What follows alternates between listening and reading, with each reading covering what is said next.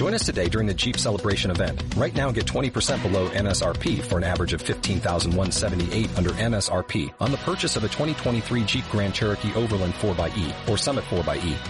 Not compatible with lease offers or with any other consumer incentive offers. 15,178 average based on 20% below average MSRP from all 2023 Grand Cherokee Overland 4xE and Summit 4xE models in dealer stock. Residency restrictions apply. Take retail delivery from dealer stock by 4-1. Jeep is a registered trademark.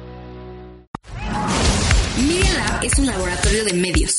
Aquí experimentamos con podcasts, audiovisuales, gráficos, textos y mucho más. Media Lab, el laboratorio de medios de la Universidad Panamericana. Media Lab, estamos conectados. Los hechos, comentarios y opiniones expresadas en este sitio y programas son responsabilidades de quienes los emiten. No reflejan en ninguna circunstancia el punto de vista de la Universidad Panamericana, de sus autoridades y de sus representantes legales. Media Lab, el laboratorio de medios de la Universidad Panamericana. Imagen líquida. El espacio de diálogo que lleva la fotografía a tus oídos. Conducen Oscar Colorado y Ulises Castellanos.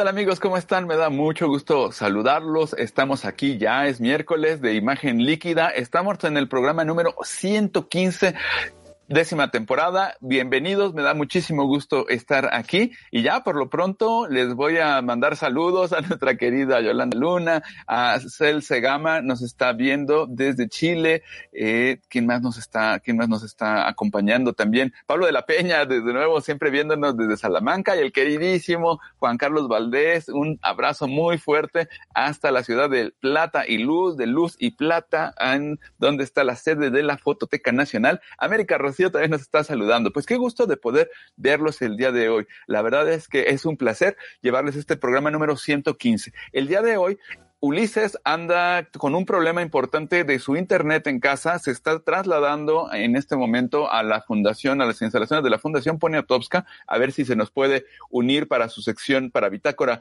visual, pero por lo pronto, bueno, pues aquí yo les voy platicando un poco qué va a ocurrir en el programa del día de hoy. Vamos a tener en las noticias varias notas interesantes. Magnum se disculpa públicamente por una publicación de fotografías de personas en situación de explotación sexual. Le vamos a dar seguimiento a esa nota. También vamos a hablar de la primera colección de arte digital, de arte puramente digital que se subasta en Christie's en 3 millones de dólares. Esto va a cambiar muchísimas cosas en el mundo del arte y vamos a platicar qué ocurre con esto. También vamos a hablar de, bueno, ya hablamos algo del deepfake en semanas pasadas y bueno, pues qué les digo que ahora una cuenta de deepfake se convirtió en trending Topic. Bueno, pues todo esto y más lo vamos a tener el día de hoy en Imagen Líquida, el programa de diálogo fotográfico que le lleva la fotografía a sus oídos. No se olviden que pueden escucharnos en Spotify, nos pueden escuchar en iTunes, solamente tienen que buscar imagen líquida y ahí nos van a poder encontrar. Bueno, también les recuerdo que todos los episodios de imagen líquida, desde los pilotos hasta el día de hoy, los 115 episodios más todos los home editions que tuvimos el verano pasado, los vamos a tener disponibles sin problema en eh, mixcloud.com diagonal imagen líquida. Ahí los pueden consultar. Yo les recuerdo que pueden encontrar en mi blog oscarenfotos.com y en mis redes sociales me encuentran en Oscar en Fotos, igual el canal de YouTube que le he estado metiendo más contenido últimamente, pueden darle un vistazo, lo encuentran como Oscar en Fotos y les platico súper rápido que hice un pequeño cambio en mi blog, eh, cambio que es transparente, pero que creo que va a ser bienvenido porque ahora ya le agregué un sistema de búsqueda mejorado. Entonces, pues todos los amigos que ahí están buscando mi blog Oscar en Fotos con artículos, galerías, información, etcétera, ahora es más intuitivo, más efectivo el buscador y bueno, pues ahí van a poder encontrar este, bueno, cientos de galerías, eh, decenas de artículos. Creo que va, es una adición que a todo el mundo le va a servir mucho. Bueno, pues entonces, eh, ¿qué les parece? Déjenme echarle un vistazo rápido a los saludos a ver quiénes más. Uy, uy, uy, eh, hay muchísimos que se han conectado. Mi querida Frida, muchas gracias por todo, de todo corazón. Eh, seguimos en contacto. Eh, Alejandro Magno Cercas también nos está saludando. Silvana Andrade siempre dice que nos, le, encanta el programa. Oigan, pues muchas gracias. A nosotros nos encanta estar platicando, dialogando con ustedes. Edgar Alejandro Hernández Cárdenas, como siempre, escuchándonos desde Guadalajara. Un abrazo muy fuerte a tierras tapatías. Claudia Martínez también, muchos saludos. Janet Martínez, este, ay, Janet Gutiérrez, perdón, también muchos saludos. Eh, ¿Qué más tenemos? Ah, bueno, pues eh, por ahí, ay, mi queridísimo Luis Beltrán, te mando un abrazo muy, muy fuerte. Muchas gracias por conectarse al programa del día de hoy. Bueno, pues como ya terminamos esta pequeña ronda de saluditos, ¿qué les parece si vamos a nuestro primer corte para meterle el diente a las noticias que se ponen buenas? No se vayan, regresamos en 60 segunditos.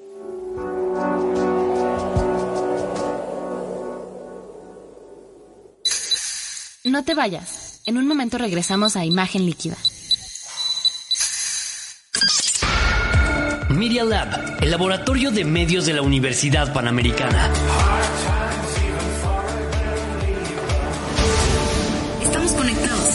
Síguenos en Facebook y en Instagram para la experiencia completa. Media Lab. Pequeñas ideas que se convierten en grandes proyectos. ¿Quieres continuar escuchando más de nuestras ideas? Ingresa a Spotify o Apple Podcast y búscanos como Media Lab.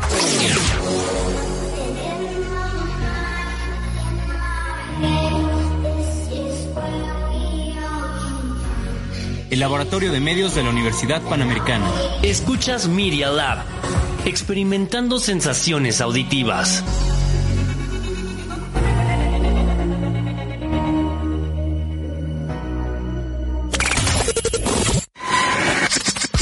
Media Lab también tiene redes sociales. En Twitter y en Instagram nos sigues como Media Lab-UP. Y en Facebook, si quieres seguir nuestra transmisión, nos encuentras como Media Lab. No olvides entrar, seguirnos y darnos like. Continuamos en Imagen Líquida. Noticias y actualidad fotográfica.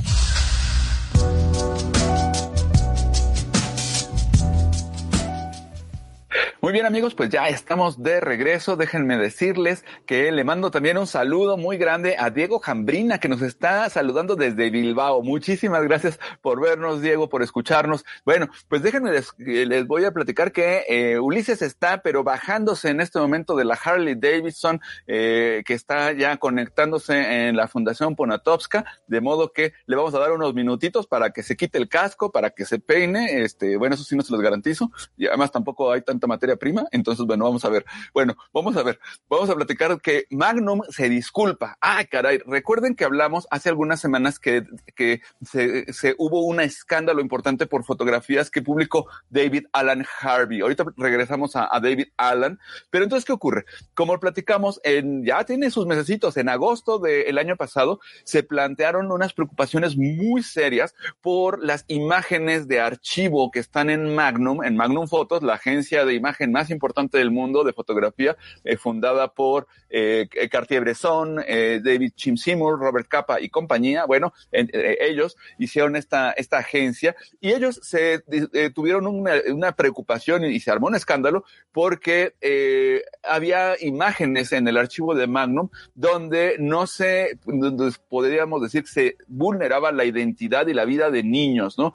Magnum o de menores de edad. Magnum publica, fíjense, una disculpa pública por sus fracasos pasados y promete hacerlo mejor. Qué fuerte es esto que estamos eh, escuchando. Déjenme les leo lo que declaró Magnum. Dice Magnum, la agencia, y cito, reconocemos que cometimos errores y los sentimos profundamente. Al hacer que el trabajo sensible esté disponible abiertamente en Internet, no hemos mostrado suficiente cuidado por las personas vulnerables en las imágenes y al no dar el contexto correcto a las imágenes, en algunos casos hemos tergiversado el trabajo de los fotógrafos. Esto no solo ha ofendido a los miembros del público, sino que también puede haber tenido implicaciones para algunas personas que se muestran en las imágenes. Y aquí, aquí cierro la cita. Fíjense esto qué importante. La disculpa esta la ofrece, como les platicaba, después de que David Alan Harvey, que desde ese momento, desde el escándalo de agosto, fue suspendido de Magnum, eh, estaba utilizando la plataforma de la agencia para vender imágenes. Y aquí el escándalo fue porque se mostraban a mujeres jóvenes posiblemente adolescentes que trabajaban como prostitutas en Bangkok.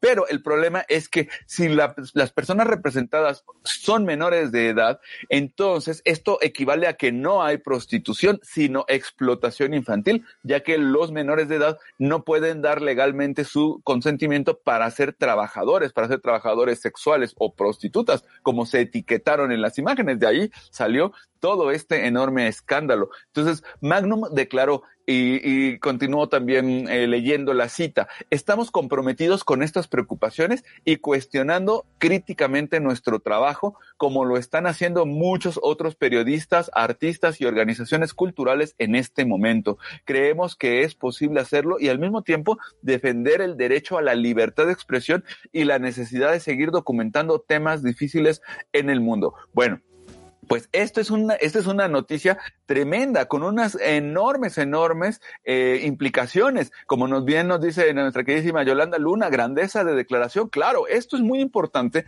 porque habla de, de Magnum, de haber sacado la cara, de haber asumido que sí estamos en un momento en el que hay que reconocer que cosas que antes no se tomaban con la misma importancia, ahora sí se toman. Fíjense que justo hoy leí en el New York Times eh, estos libros del Dr. Seuss, que seguramente conocen por ahí, resulta que ya no los van a publicar más porque, porque la editorial dice tiene contenidos que son denigrantes para grupos raciales, por ejemplo. También en Disney Plus, eh, el otro día yo quería ver la película de fantasía, la original, ¿se acuerdan? Esta película animada con música y toda esta historia.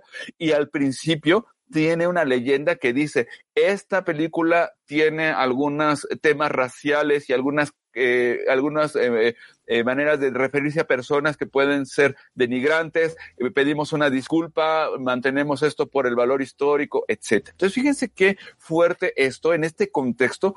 Esta nota importa mucho porque nos habla de la agencia más importante del mundo que está dando la cara y que está diciendo, pues sí, nos equivocamos, pusimos públicas estas fotografías y entonces, ahora Magnum está haciendo un trabajo de revisión exhaustiva de su archivo, de etiquetado y desde luego, eh, imágenes de este tipo eh, pues no estarán públicas, sino que podrá accederse con diferentes mecanismos, pero no cualquier persona que ande por ahí navegando en Internet va a poder ver a una persona. Y esto es muy importante porque imaginemos a una persona menor de edad o una chica que hubiera estado en las fotografías de David Alan Harvey, que ya es una adulta y que a lo mejor cambia su vida, etcétera, o hace, o se dedica a otra cosa, o simplemente no quiere ser calificada como prostituta ni como trabajadora sexual o decía yo no lo consentí, es un problema éticamente hablando complejísimo y las implicaciones que tiene para una persona, para su dignidad, etcétera, son tremendas. Entonces,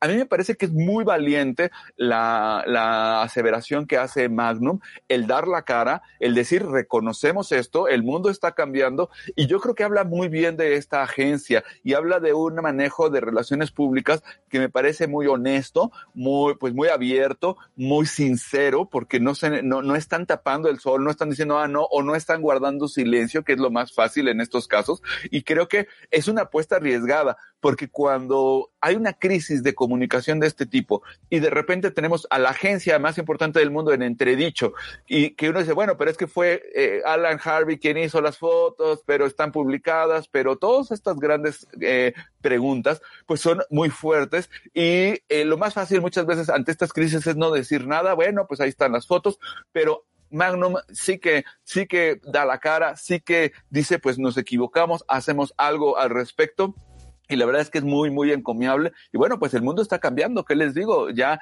los criterios que se tenían cuando se hicieron esas fotos y cuando se publicaron son diferentes a los criterios que tenemos el día de hoy. Y la verdad es que creo que en ese sentido, éticamente hablando, se está hilando más fino. Estamos trabajando con el lápiz más fino. Bueno, pues con esto cerramos esta nota. ¿Y qué les parece si vamos a la siguiente? La siguiente es muy, muy, muy interesante. ¿Por qué? Porque resulta que una colección de imágenes digitales es valuada en 3 millones de dólares. A ver, estamos hablando de obras de arte, de arte digital, ¿no? Esto que le, que, le llaman el mix media, el, el, el e-media, todos estos temas que son como medios alternativos para generar obras de arte. Bueno, pues una colección de estas imágenes está evaluada en 3 millones de dólares. Vamos a, les voy a platicar la nota porque es súper interesante.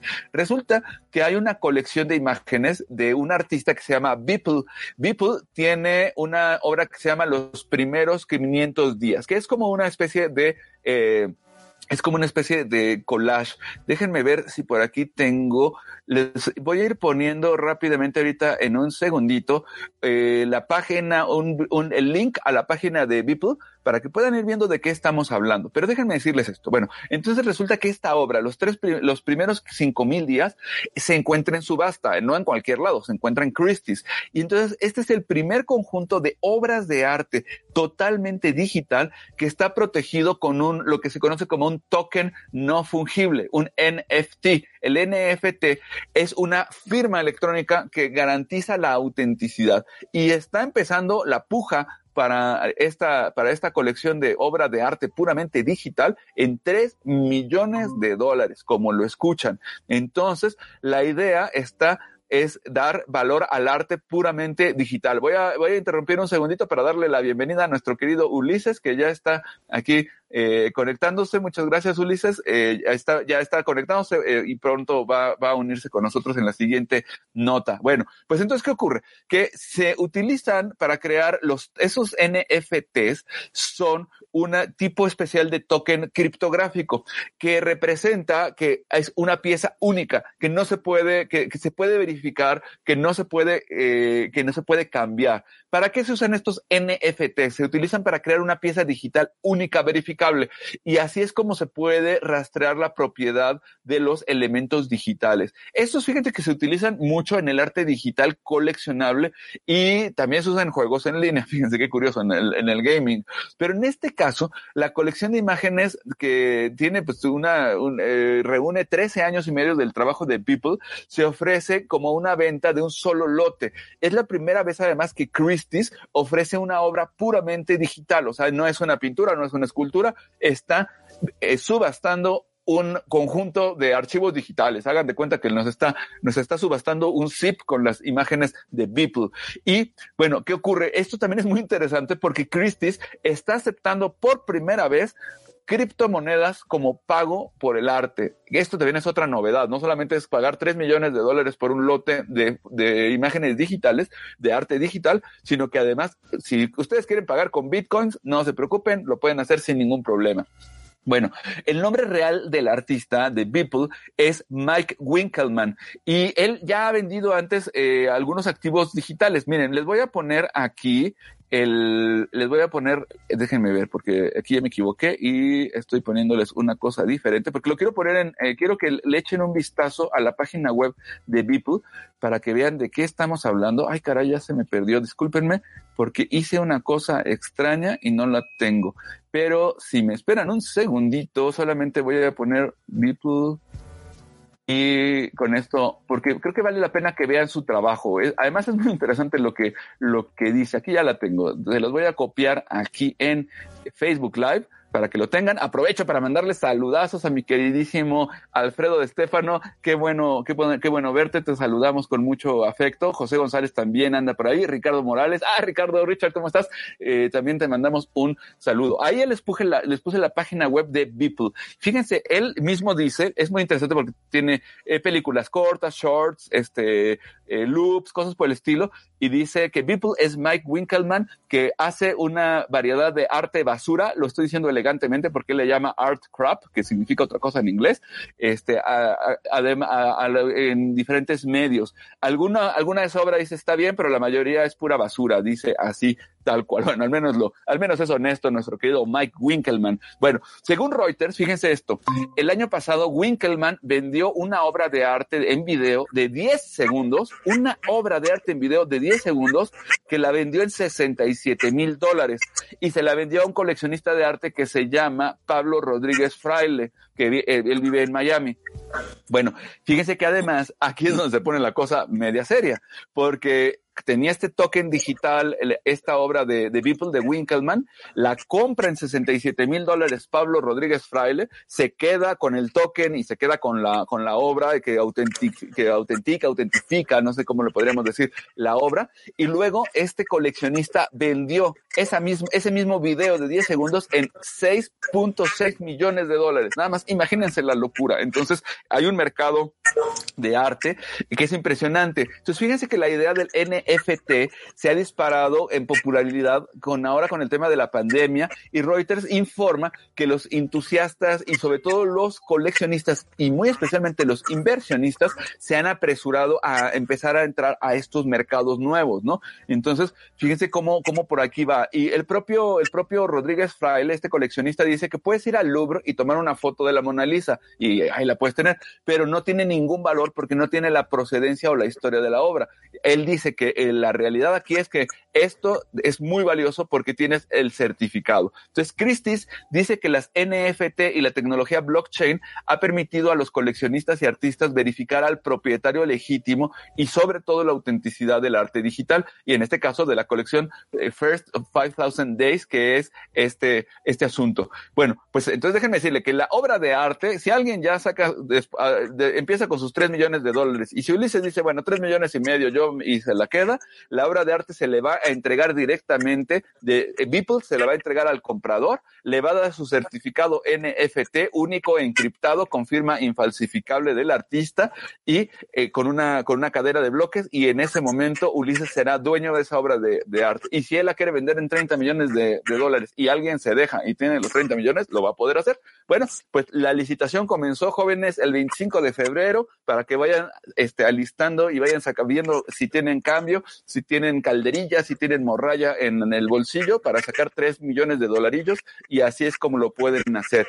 Bueno, pues esta nota creo que es lo interesante y aquí ya, a ver, no sé si Ulises ya, ya se pudo unir, ya estás por acá, mi querido Ulises. Sí, aquí estoy, buenos días, ya estamos en la cabina. Ah, pues bienvenido, qué bueno que ya te pudiste conectar en vivo y en directo desde la Fundación Poniatowska, ¿verdad? Así es, así es. Oye, Ulises, pues ¿cómo la ves? Una, por primera vez una obra digital, o, sea, arte digital, se vende en una subasta en 3 millones de dólares con criptomonedas, con esta, se puede comprar con criptomonedas, pero sobre todo se puede, a ver, espérame que aquí tenemos la inversión de una amiga que nos estás visitando en el sí, programa. Te venía escuchando, te venía escuchando en el, en el auto y este, pues me parece sorprendente, este, me parece que es de las cosas que, que vamos a ver ahora como como resultado de la hiperdigitalización eh, y de la locura del mercado, ¿no? Este, eso de, eso de, de, las famosas bitcoins, yo no sé hasta qué grado, yo no sé cuándo va a, a, tocar la realidad, ¿no? Es decir, esas monedas a a mí no me significan nada, pero parece que a la gente sí, conozco gente que incluso invierte pesos a cambio de bitcoins y según eso se están haciendo ricos. Pues sí, pero fíjate que ahí ya te voy a decir, a ver, ¿tú qué, tú qué piensas, Ulises? Pero yo tengo una lectura de esto que, o sea, anecdóticamente está bien, qué interesante, los 3 millones de dólares, el Bitcoin y bla, bla, bla. Pero sabes, a mí que me preocupa un poco, a ver, ¿tú qué opinas? Que este tipo de cosas es muy fácil que se den en el marco del lavado de dinero, de, de las, de, bueno, que yo compro mis Bitcoins, hago una serie de manejos y ahí puedo hacer mi wash and wear y el dinero obtenido ilícitamente por crimen organizado, pues puedo blanquear, compro una obra de arte y luego la vendo y como todo se hace con estas criptomonedas, pues no hay rastros, no, no puedes deshacer las operaciones y creo que es un riesgo pues un poco potente, ¿no? ¿Tú qué opinas? Sí, sí, sí, por supuesto es un riesgo este, latente, no me parece que esté suficientemente regulado. Es decir, claramente eh, es un problema para el sistema financiero. Me parece que por eso tampoco tiene toda la, toda la promoción que se supone debería de tener. En, en países como el nuestro, en México, la, eh, toda posibilidad, toda ventana de oportunidad para lavar dinero, eh, pues es, es, bienvenida, ¿no? Eh, el tema ahí es que no les bastan mil bitcoins, ¿no? Para que realmente esos sean operaciones de alto calado, estamos hablando de millones de dólares y eso sería muy notorio hasta para los que invierten en bitcoin. Sí, exactamente. Entonces, eh, sí, de alguna manera, el asunto, yo creo que como bien dices, lo que va a acabar ocurriendo es que se les va, va, va, va a acabar siendo regulado, como ha ocurrido en muchas cosas, porque sí, es demasiado tentador el asunto. Fíjate que quiero, antes de que pasemos a la siguiente nota y que tú nos des, eh, quiero mandarle saludos a Candelaria Magliano, eh, ella nos está viendo desde Argentina, Yolanda Luna nos, nos comenta esto en Facebook, dice que qué interesante, no olvidemos que el mercado del aire junto con el inmobiliario es un nicho apto para el lavado de dinero. Efectivamente, estamos en la misma sintonía, mi querida Yolanda. Entonces también, eh, también, eh, pues este es, nos dice Frida, le acabas de descubrir el modus. Pues sí, es que este tipo de cosas, eh, pues se pueden prestar a eso. Entonces, pues sí tiene su, su riesgo. Y también hay que decir, y solamente les platico rápido, que el mundo del arte es un mundo, el mundo de la colección de arte es un mundo muy extraño. Hay muchísima gente que no tiene ni ninguna idea del arte, no le interesa el arte, pero le resulta que puede ser mucho más redituable que tener el dinero invertido en dinero, en mercados inmobiliarios. Entonces, el mercado del arte mueve millones y millones y millones de dólares. Y uno dice, bueno, pues ¿quién va a tener 3 millones de dólares para comprar la obra de este, de este amigo. Pues no es que tenga los 3 millones de dólares para comprar la obra digital. Lo que le pasa es que tiene 3 millones de dólares que los quiere convertir en más dinero y le deja más dinero eso que otras inversiones, que invertir en futuros, que meterlo a la bolsa, que lo que ustedes quieran y manden. Bueno, pues vamos a la siguiente nota, si te parece bien, mi querido Ulises. Esta, esta tú cuéntanosla, ¿no? Sí, sí, sí, la del MIT, ¿no? Sí, sí, sí, exactamente. Este, resulta que en el MIT diseñan objetivo fotográfico que no requiere partes móviles para enfocar. Esto significa una revolución total en la manera como se han venido produciendo eh, los lentes a lo largo de toda la, pues ahora sí que de toda la existencia de la fotografía. El uso de elementos de vidrio físico para lentes de cámara ha sido el núcleo de la tecnología de imágenes durante siglos, tú lo sabes. Pero los ingenieros del MIT ahora han fabricado un nuevo metalente que puede enfocar objetos a múltiples profundidades sin cambiar su posición física o forma. Esta nueva lente no está hecha de vidrio sólido, sino de un material transparente de cambio de fase, así le llaman, cambio de fase, que puede reorganizar su estructura atómica cuando se calienta para cambiar la forma en que los materiales interactúan con la luz. O sea, derivado de la pura ociosidad de unos estudiantes que seguramente estaban jugando con cristales. Este método único permite que la lente ajuste su enfoque sin la necesidad de elementos mecánicos y supongo que tampoco manuales, o sea, no va a depender de uno, como una unidad de estado sólido, pero para lentes. Por emocionante que sea este concepto, Oscar, es probable que estemos muy lejos de verlo en los dispositivos tradicionales de captura de imágenes. Este diseño actualmente solo se ha probado dentro de la banda de infrarrojos. Sin embargo, considero que eh, debe ser algo que se debe estar probando más que para cámaras. Yo creo que para dispositivos móviles, porque eso ayudaría mucho al mega autoenfoque que todavía es, eh, aunque es muy rápido en los teléfonos, pues todavía es un tema a, a resolver. Pero suena interesante, ¿tú cómo ves? Pues fíjate que es que se han dado diferentes, diferentes tecnologías que siguen siendo muy experimentales, todavía no las vemos en los dispositivos, pero eh, es muy, muy cierto lo que dices. Como tenemos una limitación física para ponernos en el bolsillo el teléfono, eh, el smartphone, pues ahí es donde dices, bueno, la óptica tiene limitaciones físicas, tiene limitaciones porque necesitas eh, enfocar, porque necesitas, tienes distorsiones, toda este, esta historia, por un lado. Ya ves que en algún momento en imagen líquida también platicamos que podía haber eh, sensores que enfocarían sin necesidad de lente y, y, sensores que no requerían de una, de una lente. Por cierto que siempre eh, con mis alumnos, cuando les digo que la palabra lente viene del latín y viene de lenteja, les da mucha risa, pero sí, es que nuestras lentes vienen de las lentejas, de la forma esa. Entonces, bueno, la clave es que desde que inicia la fotografía y ya incluso, pues ya sabes, el antecedente histórico de los microscopios, de los telescopios y demás, eh, permiten que se, que se haga nítida la imagen y ya no ocurre como en la fotografía estenopeica, que es complicado el tema del enfoque. Bueno, aquí esto es algo que, que puede revolucionar a los dispositivos. Y fíjate que justo ayer en el martes de Malta le mandamos un saludo a todos nuestros queridos amigos este, a Lulú, al maestro Figueroa, al querido maestro Chen. Bueno, pues ayer nos acompañó Vero Esqueda, que estuvo en una, no, estuvo en una discusión de altísimo nivel eh, que les quiero platicar y ella nos compartió mucho el tema de su trabajo en infrarrojo. Entonces yo creo que Vero Esqueda le va a gustar mucho esta posibilidad de jugar en este espectro, en lo que llega a este lente, que pues obviamente no lente, esta, esta tecnología, que bueno, pues sí, sí está todavía un poco verde por lo que nos platicas, pero pues era interesante ver cómo cambia porque esto, pues estos dispositivos son los que van a revolucionar por varias cosas, por la imagen computacional, más estos sensores nuevos, más este tipo de óptica sin necesidad de elementos mecánicos, pues por ahí, por ahí pinta, ¿no, mi querido Ulises?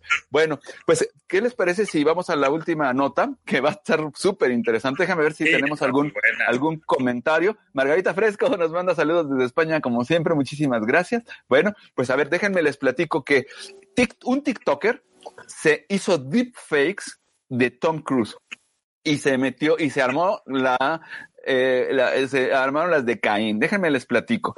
Resulta que existe una cuenta de TikTok que se llama Deep Tom Cruise.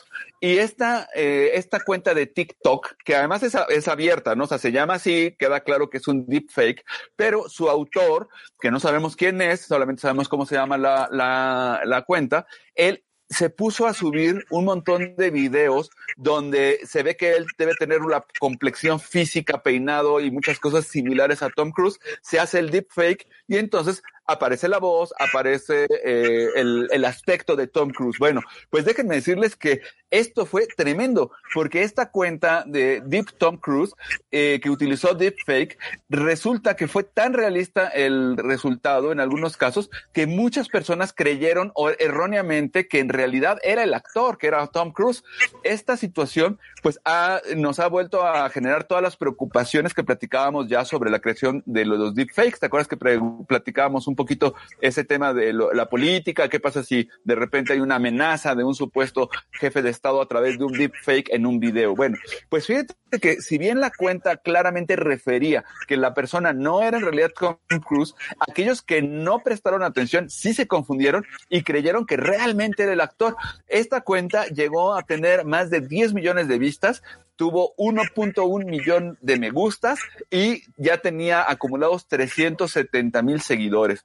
Pero déjenme decirles que la cosa no es tan simple, porque según los propios términos del servicio de TikTok, los términos legales, los videos de suplantación de identidad son una infracción. ¿Qué es lo que dice más o menos el, acuerdo que tú firmas cuando eh, tienes, eh, cuando usas TikTok? Dice que no deberías, y aquí cito eh, literalmente lo que nos dice, lo que dice esta, los términos y condiciones que, a los que uno se adhiere, dice, no deberías hacerte pasar por otra persona o entidad, declarar falsamente o tergiversar su afiliación con la afiliación de cualquier otra persona o entidad, incluso dando la impresión de que cualquier contenido que cargue, publicite, transmite o distribuya esté difundiéndose por estos servicios. Entonces, ¿qué significa esto? Que la cuenta ya está vacía. O sea, esta cuenta ya, si tú te metes a Deep Tom Cruise en TikTok, ya no vas a ver nada. Está la cuenta, está como un avatar de Tom Cruise, ahí se ve la foto, pero puedes ver que tiene hasta el momento 382.400 seguidores, 1.1 millones de me gusta, pero que en este momento ya no hay videos, ya lo cortaron, no quitaron la cuenta, pero además esto se convirtió en un escandalazo en trending topic y desde luego que pues eh, ahonda en esto que platicamos, ¿no, mi querido Ulises, sobre el deepfake y las implicaciones éticas en programas anteriores? Sí, totalmente. Mira, yo vi esa, yo vi eh, esa participación en TikTok y a mí también me confundió por un momento. Pues sí, yo pensé que era eh, Tom Cruise eh, yo de repente navego en TikTok para ver qué, qué novedades hay. Ay, te la pasas ahí todo el día, Ulises. No me digas que de repente ahí. de repente, como cuatro horas al día. No, no, no. Hay de todo en TikTok. A veces es divertido, a veces es muy aburrido. Ya empieza a tomar. Eh, ya empieza a tomar el, el, mismo riesgo que todas las redes, ¿no? Empieza a ver de todo y tienes que ser muy eh, cuidadoso de qué ves y qué no ves. Este asunto de, del supuesto Tom Cruise, pues pone en jaque eh, evidentemente muchas cosas, porque solo porque se trata de, de, Tom Cruise, estamos hablando de eso y se tomó en cuenta, incluso me parece que ya bajaron la cuenta.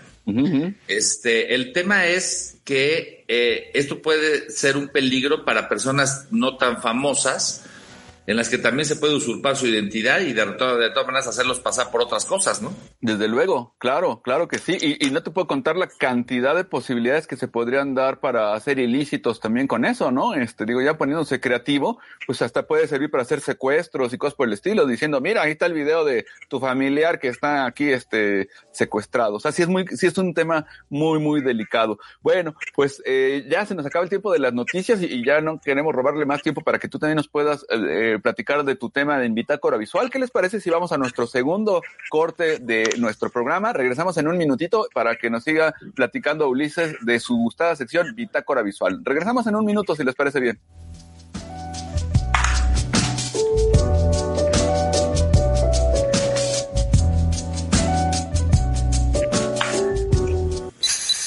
No te vayas. En un momento regresamos a Imagen Líquida. No te despegues de Media Lab. Experimenta con nosotros. No te quedes fuera y sé parte de esto. Síguenos en Facebook y en Instagram para la experiencia completa. Búscanos en Instagram como arroba MediaLab-UP y descubre todo lo que tenemos preparado para ti. Encuéntranos como Media Lab UP. Media Lab.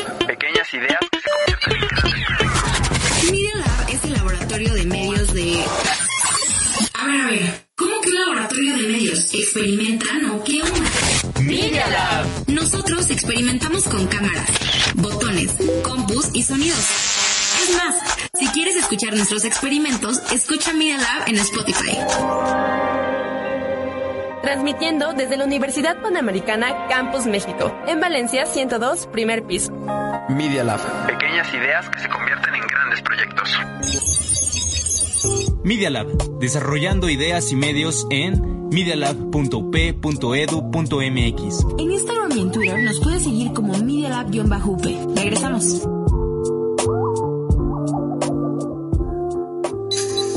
Continuamos en imagen líquida. Bitácora visual.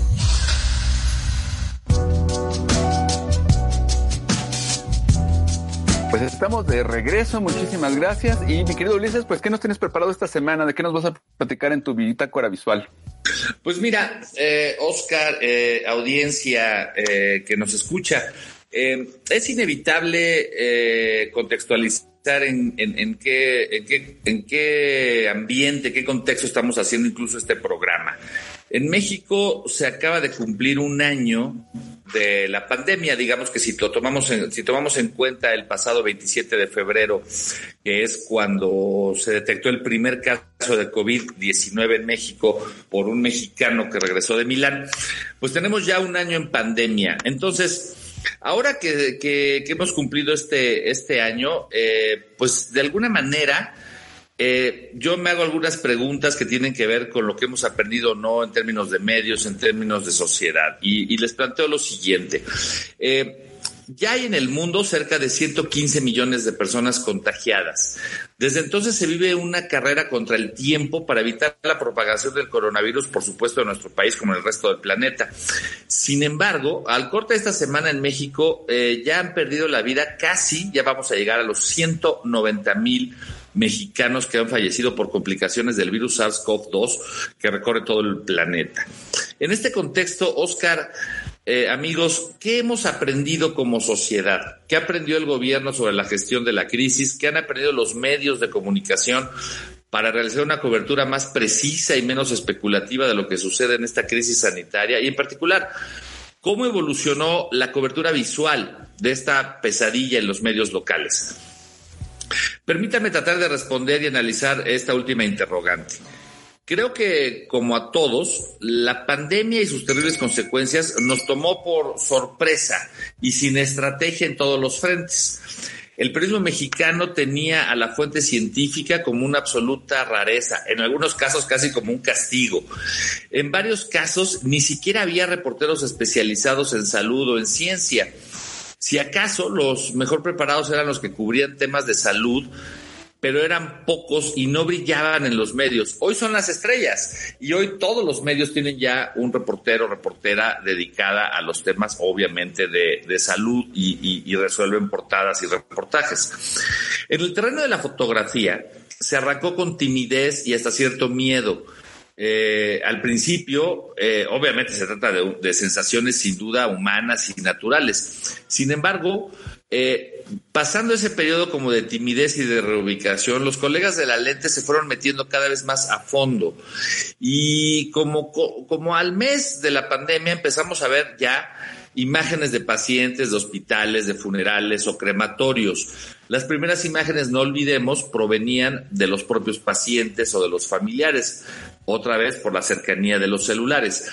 Pero poco a poco se fue, digamos que superando esas barreras y se fueron metiendo los colegas. Hay trabajos memorables, de gente que de una chica que, que, yo mencioné aquí hace algunos programas, de cómo se metió de, de, lleno durante prácticamente seis meses a la zona cero de COVID y está preparando un libro al respecto. Eh, sin embargo, eh, las imágenes de una ciudad vacía en los meses que, nos encerramos fuerte, abril, mayo, junio de 2020, fueron las imágenes como más icónicas del encierro. Luego vendrían las historias, las eh, fotografías de la sana distancia y hasta finales del año pasado la novedad es la llegada de las vacunas, por lo menos nuestro país, que fue uno de los primeros, el primero en América Latina, de hecho, en recibir afortunadamente las primeras vacunas, pues comenzó con una logística para distribuirlas a lo largo y ancho del país. Ahorita ya hay vacunadas más de dos millones y medio de personas en México. La cobertura ha sido relativamente buena, pero ha tenido su costo. Déjame decirte, Oscar, que al menos una docena, docena, doce fotógrafos han perdido la vida por COVID y la cifra se mueve eh, cada semana. Más o menos estamos hablando de un fotógrafo por mes en México que ha muerto, básicamente de eh, colegas que eh, trabajaban en medios. mientras que por otro lado la pandemia también nos dio una, un empujón a la digitalización.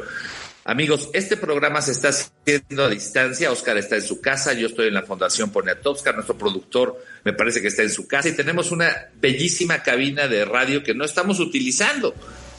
Y si no nos escuchan de maravilla es porque estamos en Zoom, porque estamos en computadoras, porque usamos Google Meet. La pandemia forzó a una digitalización que nos llevó a comprarnos audífonos nuevos, a, a tener al tiro la computadora a movernos por el teléfono celular.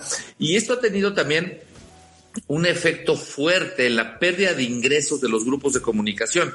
No solo se redujo la circulación, básicamente hubo diarios que suspendieron, cancelaron sus impresiones diarias, sino que obligó a bajar salarios e inevitablemente forzó en muchas redacciones a despedir a decenas de periodistas. Y esto incluye a decenas y docenas de fotógrafos de distintos medios importantes en nuestro país.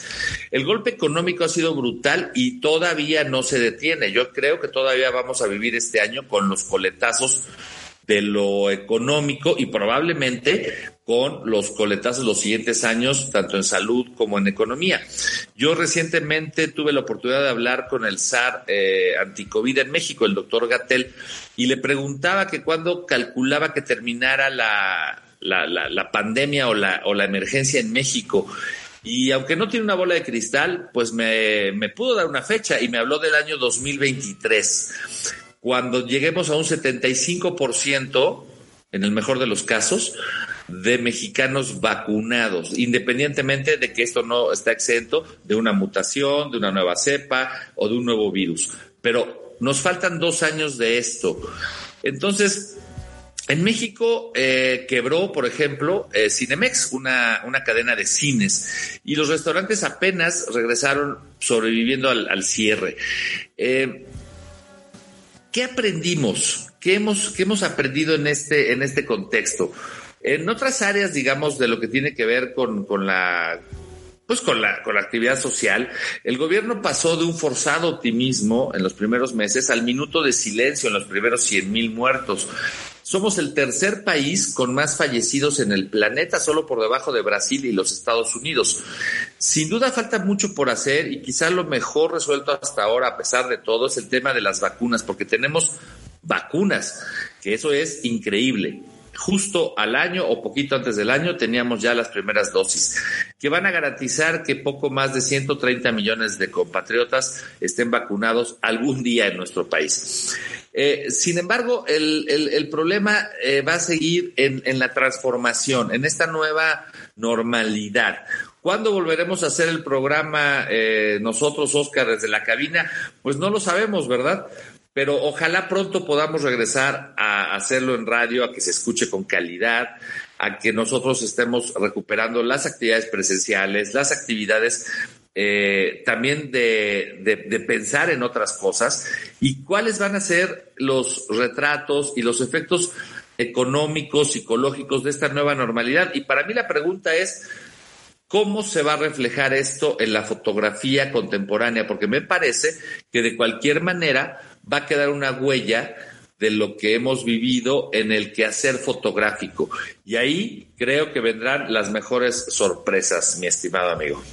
Oye, pues súper interesante lo que dices, Ulises. Efectivamente, eh, hace un año fue cuando inició esto. Me acuerdo muy bien cuando en Imagen Líquida platicábamos de algunas ferias, de algunas cosas que se estaban cerrando de la imagen por el tema de los contagios. Se veía como algo muy lejano. Eh, y recuerdo cómo, cómo poco a poco se nos fue acercando y nos ha ido cercando el virus. Entonces pienso que lo que dices es muy importante. Esta reflexión de qué hemos aprendido, hacia dónde vamos. Yo no sé si tú coincidas conmigo, pero yo una de las cosas que he visto, no sé, no sé si hemos aprendido algo, yo no sé si yo he aprendido algo, pero lo que sí sé es que se han acelerado muchísimas cosas. Cosas que estaban totalmente anquilosadas han tenido que salir adelante. Hace un año, eh, anecdóticamente, mucha gente me había oído hablar de Zoom, ahora todo el mundo ya sabemos qué es Zoom. Eh, hace un año la educación era igual que la que se hacía hace 200 años, que era la de simplemente estar con un, con un señor o una señora diciéndole cosas a unos alumnos. Ahora estamos forzados, nos guste o no, a lo digital al final del día también este, este mismo fenómeno que tenemos. Eh, fíjate, hoy por hoy tú lo sabes muy bien, están de moda los podcasts, ¿no? Ahora ya se ha puesto de moda la plataforma, etcétera. Nosotros llevamos, bueno, un, un rato, cinco años prácticamente haciendo imagen líquida. Entonces no es que sea para nosotros un formato nuevo. Eh, alguien dice, oye, ¿por qué no es un podcast? Pues porque tengo cinco años haciendo podcast, ¿no? O sea, entonces la clave aquí es cómo se ha ido acelerando el mundo. Y yo sé que estamos en momentos muy duros. Yo soy el primero que, que puedo decir, ya estoy, ya estoy harto, estoy muy cansado por muchas razones, etcétera, pero también es cierto que se van a acelerar muchas cosas buenas hacia el futuro, van a cambiar muchas cosas, cosas que ya estaban ocurriendo. Tú lo sabes perfectamente, Ulises. La muerte de los de las revistas y los periódicos no es, no es algo que, ay, caray, ya llegó la pandemia, ya se murieron. Era la crónica de una muerte anunciada en muchos casos, ¿no? La reinvención de industrias enteras. Oye, es que ya ahora Cinemex está, está tronando. Pues es que estaba tronando desde, desde Netflix y desde la televisión, el cine siempre ha tenido que reinventar inventarse y cosas por el estilo. Entonces yo pienso que este recorrido que tú nos planteas de un año, pues sí nos hace pensar en, en dos cosas, ¿no? Una, el poder ver hacia atrás y decir, bueno, ¿en dónde nos equivocamos? Eh, ¿En qué medida los propios gobiernos de todo el mundo, no estoy hablando solamente de uno o dos países, todos los, todos los gobiernos fueron tomados eh, por sorpresa desde Alemania, Reino Unido, México, todos los gobiernos tuvieron que hacer lo mejor que podían en el sobre la marcha, ¿no? En un circo de tres pistas que no se puede detener. Eh, y pienso que, claro, hemos aprendido. Eh, creo que hoy, por supuesto, le ponemos más atención a la mutación de Brasil cuando decimos es más contagiosa, es más peligrosa, bla, bla, bla. Ahora sí que lo ponemos atención y ahora sí que decimos, a ver, este sí hay que poner atención que si me tengo que poner doble cubreboca o etcétera. Pero creo que una gran ventaja desde luego, y esto pues es una verdad de perogrullo, pero sí que hace una diferencia inmensa, es el tema de ya poder contar con vacunas efectivas que además sí han demostrado cómo van. Justo veía yo hace unos días, no tantos, en la Deutsche Welle, en este medio de comunicación alemán, que Israel una población tan pequeña que han logrado hacer un, programa de vacunación increíblemente efectivo e increíblemente rápido, se ha convertido en un verdadero ejemplo, no tanto de que lo hayan hecho muy bien o no, sino que todas las, digamos, los, los escenarios que se veían, las simulaciones, ahora sí se pueden ver. Entonces, a ver, ¿qué pasa cuando se vacunan? ¿Bajan las hospitalizaciones? ¿No bajan? ¿Cómo cambia? Y se han dado cuenta que efectivamente las vacunas sí cambian eh, radicalmente el, el nivel de ocupación hospitalaria. Desde que empezaron las vacunas, entre los grupos de vacunados, sí, ya sabemos que hay tres, cuatro personas que han tenido algún problema de reacción alérgica, pero que estamos hablando que es un porcentaje verdaderamente muy, pero lo que dice muy menor de personas respecto a los millones de gente que se ha vacunado en Israel, por ejemplo. Y sí, se ha encontrado que, por ejemplo, de las personas vacunadas, un porcentaje muy bajo ha enfermado de COVID. Los que han enfermado no ha sido un tema tan grave. En todos los millones de la población de Israel se han registrado pocos casos de hospitalización y ni una sola muerte de esos casos. Personas que ya estaban vacunadas, que les dio y que tuvieron que hospitalizarse, no ha muerto una sola persona. Entonces, eso es, eso es un hito inmenso. Y estamos hablando de que además tenemos las vacunas de Johnson y Johnson, de todas las, todas las que todos vemos en los periódicos. Pienso que eso es una, una esperanza enorme para decir, bueno, qué bueno que ha funcionado. Vamos a, esperamos también que además las nuevas cepas y las mutaciones también puedan responder a esta, esta capacidad de, salir adelante con las, con las vacunas. Pero yo no sé tú qué piensas, mi querido Ulises, cuando tú decías que cómo va a cambiar la fotografía. Yo pienso que no solamente la fotografía, creo que todo el mundo no va a cambiar, ya cambió. O sea, no es que a ver qué pasa en el futuro, es ya estamos en una dinámica totalmente distinta. Eh, y, claro, viene un reacomodo económico, pues que en algunos casos será brutal, eh, como en el caso de lo que platicabas, periódicos, en el caso de restaurantes, yo ahora veo cualquier, cualquier imagen, estaba viendo precisamente en estos días el estreno del documental de Billie Eilish, esta chica que ahora ya tiene, ya cumplió los 18 años, pero cuando ganó los seis Grammys y toda esa historia tenía 17 años y veía los conciertos masivos, cómo se le acercaba la gente, eso ya no puede ocurrir, ya no ocurre en este momento. ¿Qué va a pasar con Broadway? ¿Qué va a pasar con muchos, muchas de la vida como las veíamos? No lo sabemos. La verdad es que estamos todavía metidos, yo pienso que en el ojo del huracán todavía no salimos, creo que todavía falta un buen rato esta predicción que tú nos dices del 2023, eh, me parece que es, eh, yo lo que había leído, por ejemplo, en el New York Times y en otros medios, hablan de finales de 2022, eh, de modo que estamos hablando esencialmente de lo mismo. ¿Por qué, ¿Por qué significa? Significa que también la vacunación no va a ser automática, va a costar trabajo y tiempo en todos los países del mundo, nos vamos a tardar en llegar. Las, la población de más riesgo es la que, que primero inoculada y ahí va, va a ir aumentando el asunto. Entonces, esto, esto todavía no se termina esto todavía no acaba, eh, todavía nos falta un buen, un buen rato y yo pienso que donde tengo también mucha esperanza no solamente es en la vacuna, sino en la capacidad que tenemos los seres humanos para sobreponernos a las peores cosas de la vida. Ha ocurrido, ocurrió, por ejemplo, en el holocausto, en las condiciones más terribles sobrevivió el pueblo judío y como eso, uf, no sé, en los Balcanes, en, en este, en, en África, en Darfur y todos estos lugares que, donde han habido genocidios, las, todas las familias, la gente sale adelante, tiene que adaptarse y encuentra maneras diferentes de, de, vivir, aunque sea muy doloroso. Entonces yo creo que el simple hecho de decir, bueno, aquí estamos, seguimos, los que nos están escuchando, los que estamos hablándoles, seguimos aquí, pues bueno, ya, ya significa que todos los que estamos en este momento aquí, algo, algo hemos hecho bien, algo hemos aprendido de la experiencia y bueno, pues habrá que, habrá que ver cómo se, cómo cambia el mundo, cuál, qué profesiones cambian, la fotografía va a cambiar sin ninguna duda. La fotografía de calle jamás va a ser la misma. Justo lo platicábamos el lunes en el seminario del Observatorio de Cultura Fotográfica con Ramón Cruz. Decíamos, bueno, es que la fotografía de calle, como conocíamos con Cartier-Bresson, ¿no? Ya cambió radicalmente en todos los sentidos. Probablemente ya ni siquiera podamos en algún momento hablar de ese tipo de fotografía. Ya cambió. Entonces, pienso, Ulises, que este recuento que tú has hecho de este, de este año, pues sí que nos debe llevar a la posibilidad de decir, muy bien, eh, hay un examen de conciencia por ahí que alguna vez aprendí, que es interesante porque dice tres cosas. ¿Qué hice bien? ¿Qué hice mal? ¿Qué pude hacer mejor? Y si pensamos en este año con esa óptica, ¿qué hicimos bien? Digo, para empezar estamos vivos, lo cual ya es bastante decir.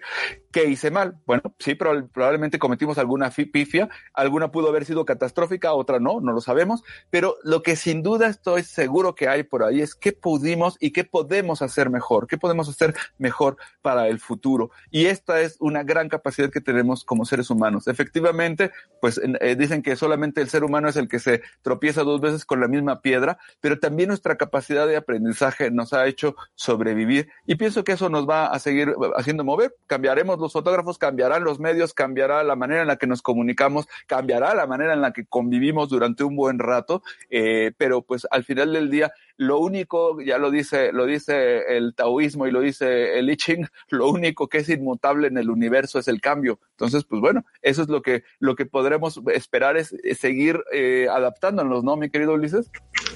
Sí, sí, sí. Yo creo que ese, por ese lado es emocionante para los que tenemos la fortuna de poder ver hasta el momento los cambios. Efectivamente, ya pasó un año en México, poco más de un año en todo el planeta. El hecho de que nosotros estemos aquí hablando habla de, pues sí, de que nos cuidamos o de que, o de que hemos tenido suerte, ¿no? Porque también hay gente que se ha cuidado mucho y ha tenido muy mala suerte. Este, me parece que va a ser un momento importante para rejerarquizar lo que es importante para cada uno de nosotros desde el punto de vista profesional, personal.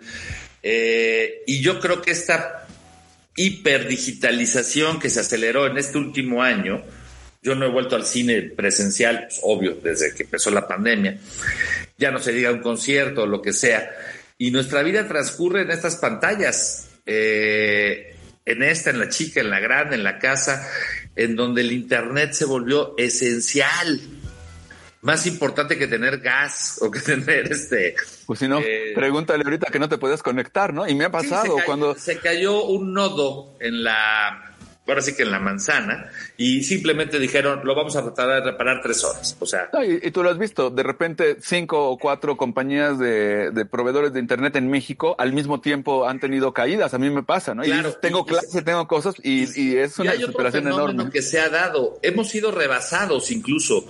Cuando salió la página de vacunación del gobierno, estaba rebasada por la demanda.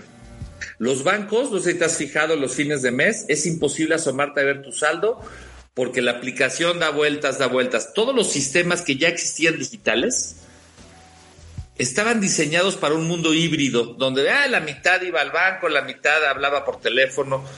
No, ahora todos estamos en ese aparatito y todos están tirando, tirando, tirando, tirando las, las, este, los portales. Tienen que abrir más eh, espacio virtual para poder atender las millones de solicitudes de intercambio. Yo creo, digo, sobra decir, Jeff Bezos, el, el, dueño de Amazon, es uno de los más beneficiados del planeta. No lo digo de mala fe, ni mucho menos, beneficiario directo, porque Amazon se convirtió en el nuevo mercado de la humanidad y él pudo responder, ¿eh? Nunca se cayó la página. Así es. Todas las cosas nos llegaron a tiempo. No, y, además una cosa, cambió el mercado en México. Mucha gente no se animaba a comprar en Amazon. Oye, si me llegará, no me funcionará. Cosas que hace, pues, no sé, 10 años, 15, 20 años en Estados Unidos el comercio electrónico ya era una realidad. Para nosotros era de, ay, no sabré. Y eso cambió radicalmente. Y como bien dices, no se cayó. Oye, Ulises, estamos a punto de que se nos termine el tiempo y yo quiero eh, platicar una, una notita súper rápida, súper importante. Eh, fíjense que en estos días, eh, además de las angustias propias de, pues, de la pandemia y de las cosas que tiene uno que resolver en el día a día en la profesión y demás, pues recibimos una noticia que fue muy triste y que es muy, y que ahora pues se ha convertido en una noticia mucho más positiva, que es el, el maestro, el licenciado Aldo González Alcilo, que fue nuestro productor general de Radio UP durante cinco años y que además fue el productor de este programa durante tantos años, etcétera, pues en esta semana tuvo un accidente neurovascular. Fue un asunto muy, muy, muy, muy grave. Y afortunadamente Aldo ya está mejor, ya va muy bien. De hecho, ha respondido su cuerpo de una manera que pues los médicos casi, casi dicen que es milagrosa, pero ha sido, ha tenido una experiencia muy dura, muy desgastante para todos, para su familia, desde luego. Y yo quiero decirles dos cosas muy rápidas. La primera es hay una persona a la cual yo le quiero dar las gracias de una manera muy especial por eh, el que, que, en un momento de emergencia, de verdadero momento de crisis terrible, cuando Aldo González estaba en este momento y que necesitamos ver si lo cambiábamos de un hospital a otro, si podíamos transferirlo al Instituto Nacional de Neurología, etcétera, pues déjenme decirles que yo levanté el teléfono y a la primera la persona a la que le, a la que le llamé fue a Ulises, a Ulises Castellanos, le dije, oye Ulises, pues está pasando esto, podríamos conseguir la manera de transferirlo. Y Ulises se movió de una manera impresionante para conseguir los datos, con quién podíamos hacerlo, toda la historia. Afortunadamente, finalmente no se tuvo que utilizar. Pero yo quiero decirles esto, y esto es un testimonio, lo digo, lo digo en público con mucho, con mucho cariño, con mucho orgullo y además con mucha paz, que es decirles, yo tengo un papelito en mi billetera, en mi coche, lo tuve en mi moto en algún momento, que decía, en caso de emergencia, por favor comunicarse con el señor Ulises Castellanos a tal, a, a tal teléfono, porque cuando he requerido algo, cuando algo ha habido una emergencia, Ulises ha tenido la mente fría, la capacidad de acción y la solidaridad para apoyarnos. Entonces, querido amigo, a nombre de la familia de, de Aldo, sabemos que al final del día no, no hizo falta todo este movimiento que habíamos platicado, pero te lo agradezco de todo corazón, no solamente por Aldo, no solamente por su familia, sino porque sé que eso mismo lo habrías hecho por cualquier persona que te lo hubiera pedido. Entonces, pues mi querido Ulises, de todo corazón te doy un, un, un agradecimiento con todo mi corazón. Mm, nada que agradecer, eh, estimado Oscar. Para eso estamos y mandemos de un fuerte abrazo a la familia de Aldo y al propio Aldo, que es muy probable que hasta nos esté, esté escuchando, porque según sé, eh, está mucho mejor. Sí es. De hecho, yo no sé si nos está escuchando porque justo a mediodía de hoy lo iban ya a dar de alta, porque a pesar del accidente y de todo este tema, eh, ¿Sí? su, su, cerebro se adaptó, la plasticidad del cerebro, nos decía ayer Frida Bulos, tenía toda la razón del mundo. Y pues gracias a Dios está muy bien, está, va, tiene algunas cosas que tendrá que resolver desde luego, porque estos, estos temas generan algún tipo de, eh, de, de secuelas y cosas por el estilo. Pero pues esto pudo ser catastrófico, le pudo haber costado la vida pudo haber muerto instantáneamente por un coágulo que pum te tapona una arteria eh, que te lleva, eh, eh, ¿cómo se llama? Sangre al cerebro y se acabó la historia. Pero afortunadamente Aldo, si nos estás escuchando o si nos escuchas en algún momento, te mandamos un abrazo muy fuerte, agradecido porque hayas sido el productor durante todos estos años de imagen líquida. Sin Aldo no existiría imagen líquida, así se los puedo decir. Y bueno, pues la verdad es que la vida, como dijo, como dijo la canción de, de Rubén Blades, mi querido Ulises, la vida te da sorpresas, sorpresas te da la vida. A veces son muy duras, pero en este caso son positivas y ya esperamos que Aldo esté dado de alta y que podamos saludarlo ya muy pronto. Yo hablé con él eh, ayer mismo y lo oí de, definitivamente considerando la gravedad de lo que tenía mucho mejor. Entonces, bueno, pues yo creo que le mandamos un saludo fuerte, solidario y un abrazo porque es nuestro, nuestro amigo, nuestro hermano. Y bueno, pues queridos amigos, me despido. Ulises, muchas gracias por haber estado. Qué bueno que pudiste conectarte, corriste a la fundación. Te agradecemos mucho que hubieras estado porque nos pudiste compartir este recuento de un año que a mí me parecía fundamental. Y pues no me queda más que despedirme, darle las gracias por habernos escuchado. Mi nombre es Oscar Colorado y les hemos llevado la fotografía del mundo y el mundo de la fotografía. Hasta la próxima, muchas gracias, hasta la próxima semana. Nos vemos, gracias Ulises. Nos vemos, hasta luego. Así presentamos Imagen Líquida. Los esperamos la próxima semana, aquí, en Radio UP. Transmite tu vida.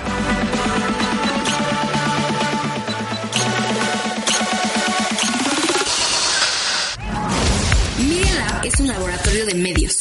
Aquí experimentamos con podcasts, audiovisuales, gráficos, textos y mucho más. Media Lab, el laboratorio de medios de la Universidad Panamericana. Media Lab, estamos conectados.